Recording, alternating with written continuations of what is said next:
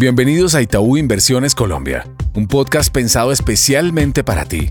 Aquí hablaremos sobre temas económicos, financieros y bursátiles para que entrenes tu conocimiento y así puedas tomar decisiones acordes a tus necesidades en el mercado. Hola a todos, mi nombre es Camilo Díaz, gerente de estrategia de Itaú Comisionista de Bolsa, y en el episodio de hoy hablaremos sobre la perspectiva semanal del mercado de valores. La renta fija local tuvo una semana con una gran influencia por parte de los tesoros americanos, que en la referencia de 10 años alcanzaron a llegar a niveles de 3,50% tras la decisión de subir 75 puntos básicos por parte de la Reserva Federal. Sin embargo, en medio de ese movimiento recibíamos buenas noticias del marco fiscal de mediano plazo que pasaron desapercibidas, presentado por el Ministerio de Hacienda, que daba luces de una consolidación fiscal mejor a lo prevista y daba un tono positivo a las perspectivas sobre las necesidades de endeudamiento del país. Esta semana recibimos la decisión electoral que motivará los movimientos de los primeros días de la semana.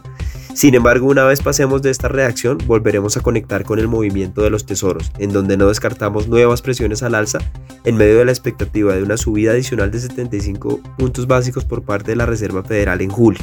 Adicional a este contexto externo, consideramos posible una reacción que aún no hemos percibido a la subida gradual de los precios de la gasolina. Vale la pena mencionar que ahora esperamos en el Grupo Itaú que el Banco de la República cierre el año con una tasa repo de 9,50% en respuesta a la inflación que esperamos ahora sea del 9% para el cierre del año, con un PIB que cerraría en el 6%.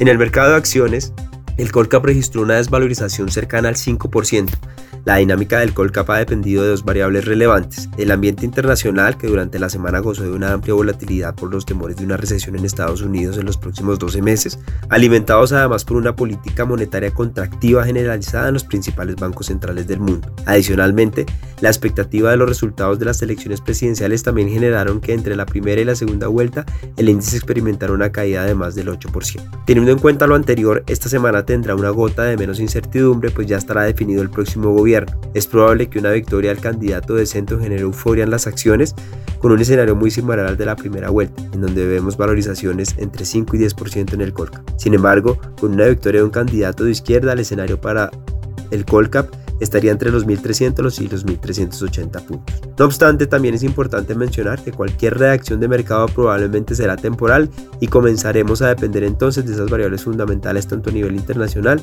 como a nivel local.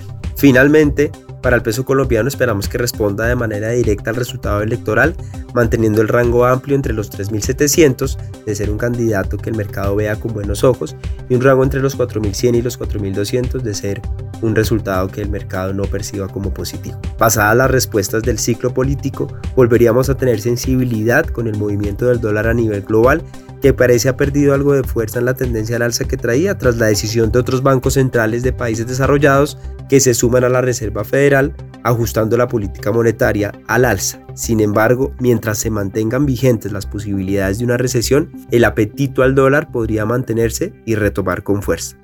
Gracias por conectarte a Itaú Inversiones Colombia. Dale play a toda la información económica y financiera que hemos preparado para ti. Gracias por conectarte a nuestro podcast. Dale clic al botón de seguir y así escucha todos nuestros episodios. Recuerda que puedes compartir nuestro contenido con tus amigos y familiares. En Itaú Inversiones Colombia, creemos en el crecimiento y fortalecimiento de tus proyectos. Voy actualizado porque voy con Itaú.